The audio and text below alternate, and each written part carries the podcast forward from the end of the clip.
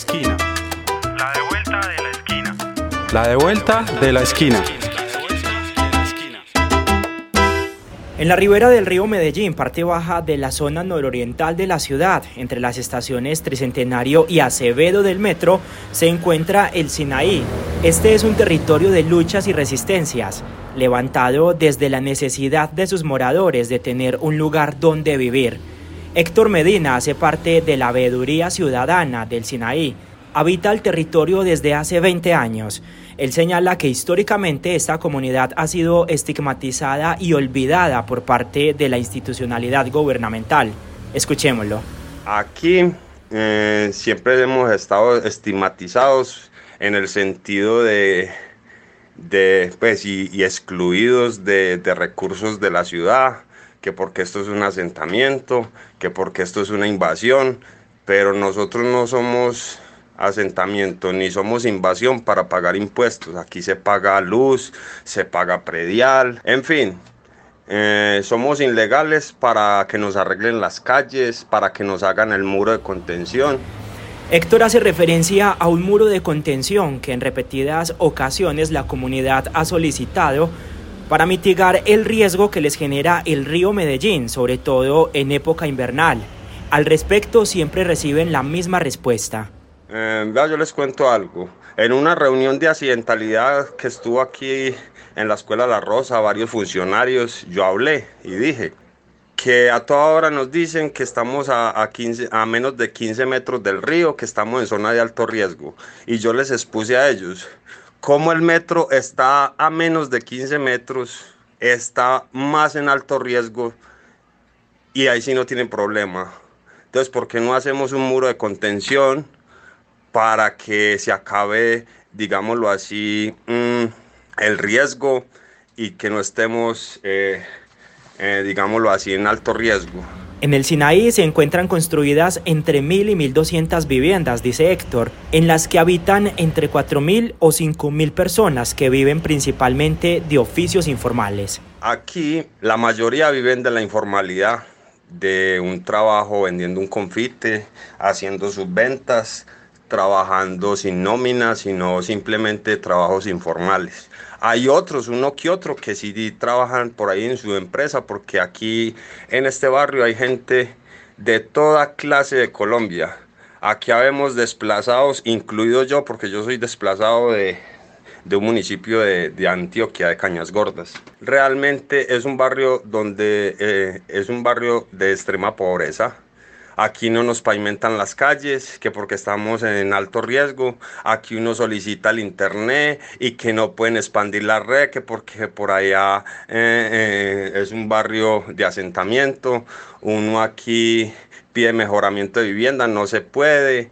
Eh, algún programa para los niños, no se puede. Estamos sinceramente excluidos de, de muchas ayudas de quizás de, la alcaldía. Este podcast hace parte de la agenda informativa de la Esquina Radio. Si quieres conocer más, visita www.laesquinaradio.com. Ayúdanos a crecer compartiéndolo con tus amigos y familiares. Recuerda que nos puedes encontrar en todas las plataformas de podcast. La historia del Sinaí es la misma que viven otros territorios de la ciudad que aún no son reconocidos dentro del plan de ordenamiento territorial y por ende pues no pueden recibir inversión de recursos públicos.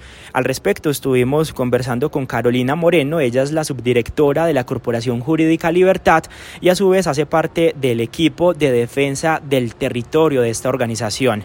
Escuchemos las comunidades que estamos ubicadas en zonas de, de quebradas, a borde de quebrada o en zonas de ladera, cuando llegamos allí, la mayoría de barrios fueron productos de procesos de autoconstrucción de familias víctimas del conflicto armado en Colombia. Cuando a Medellín empiezan a llegar una serie de, de, de personas en condición de desplazamiento, la ciudad empieza a poblarse en mayor medida y a ubicarse donde podían resolver. No había una política de vivienda clara para, para, atender estas situaciones de conflicto. Entonces, las personas que se ubican allí no se ubicaron porque qué chévere, que qué bacanería, sino porque había una necesidad de resolver el problema. Ahí se empezaron a ver como ilegales, como que se querían hacer allí, dañar el medio ambiente. Y una ciudad construida en medio de un valle que pues finalmente requiere muchísimos más esfuerzos para el tema de gestión del riesgo.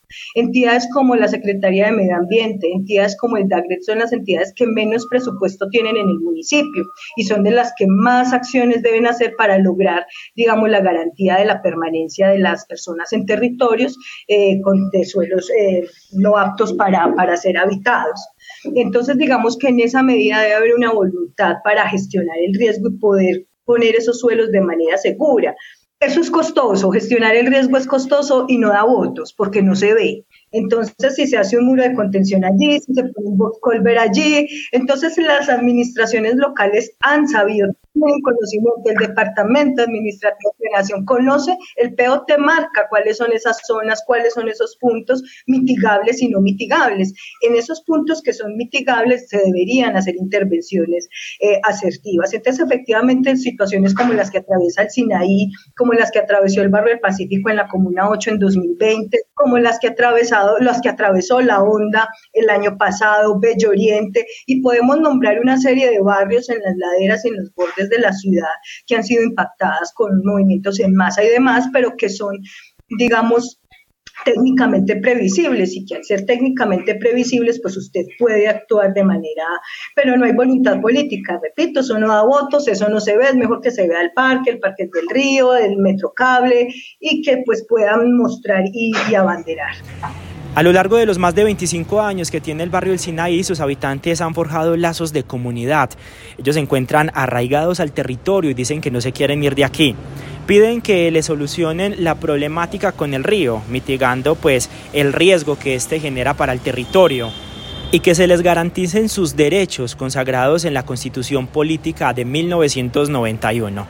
Sigamos escuchando a Héctor Medina, habitante del Sinaí. Aquí la mayoría de habitantes no queremos salir de, del barrio, de nuestro entorno. Aquí tenemos toda la vida ya establecida, hemos sido desplazados de nuestra, nuestros municipios, nuestras tierras y aquí pues tampoco queremos desplazarnos mm, de nuestro territorio, digámoslo así.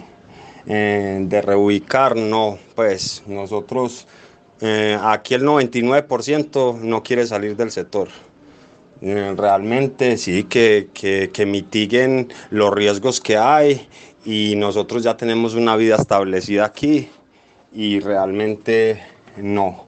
En cuanto, pues no, no nos gustaría salir del territorio porque, como le digo, uno ya tiene todo aquí, el estudio los pelados, eh, todo, todo el entorno, todo lo tenemos construido ya y establecido aquí. Imagínense uno ya con 20 años aquí, eh, uno ya está totalmente ubicado.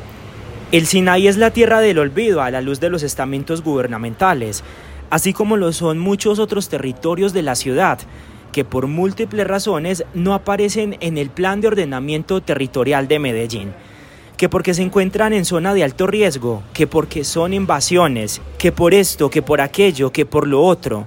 Sobran los argumentos para justificar la ausencia del Estado y hacen falta respuestas que den solución a las necesidades que tienen estas comunidades. Necesidades que, dicho sea de paso, son producto de inmensas fallas estructurales en el funcionamiento de este Estado social de derecho.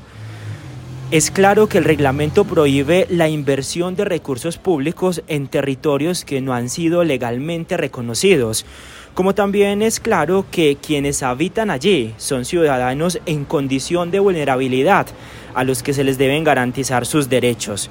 La gestión de la institucionalidad gubernamental debe tener en cuenta estos dos elementos con un único fin, mejorar las condiciones de vida de esas comunidades.